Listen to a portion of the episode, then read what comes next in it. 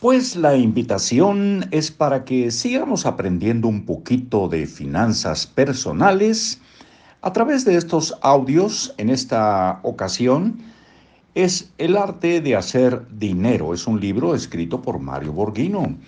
Aquí en Libros para Oír y Vivir, soy Marcos Alfredo Coronado y les invito a compartir este texto, parte de este texto. Vamos a ver dónde nos quedamos. Por aquí está la marquita. La falta de conocimiento acerca del dinero no puede ser la limitación de su riqueza económica. No debe justificarse por su inhabilidad con los números o por su indisciplina.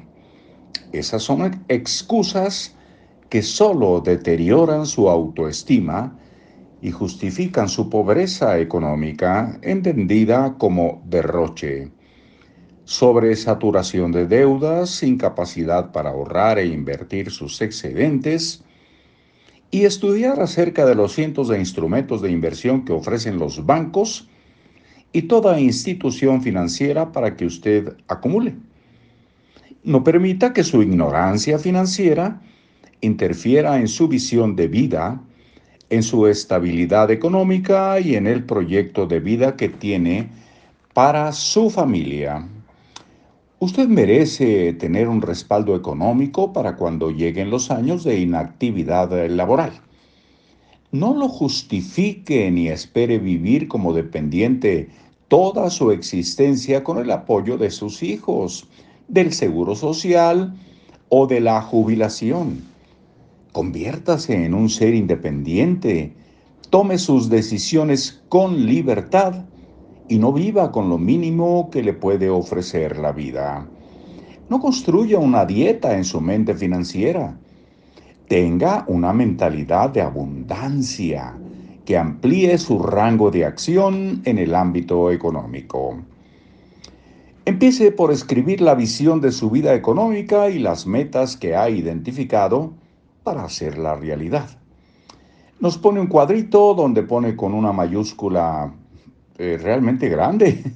Aparte de ser mayúscula, la pone muy grande. Es actividad. Y pone una línea para, pues, para poner a qué nos dedicamos. Visión de mi vida económica, un par de líneas para escribir esa visión. Y metas específicas para hacer realidad mi visión. Pone tres líneas numeradas, 1, 2 y 3, para que usted escriba metas específicas. Mandaremos foto de este cuadrito también. Y continuamos leyendo. Ahora determine el nivel de prioridad de estas metas y ponga una fecha límite de inicio y término para cada una. Nombre a su mentor en el ámbito económico deberá encontrar un gerente de banco, un asesor financiero, un asesor de seguros, un amigo rico, un contador o un financiero que lo oriente en los principios básicos del manejo de su dinero. No se preocupe por su nivel económico. Los bancos reciben desde 5, 50 pesos, digamos, pone 5 dólares, pero bueno, serían 100 pesos en adelante. Solo recuerde que si usted no da este paso, su proceso no iniciará. Debe quitar el velo que nubla su destreza para el manejo del dinero. Edúquese, estudie, analice, reflexione y tome decisiones. Sea un buen ejecutor de sus metas. Atrévase a dar el primer paso. Y nos quedamos con el diezmo romano para el día de mañana. Si el universo, Dios, el azar, eh, la circunstancia, llámele como usted guste, así lo permite. Hasta muy pronto.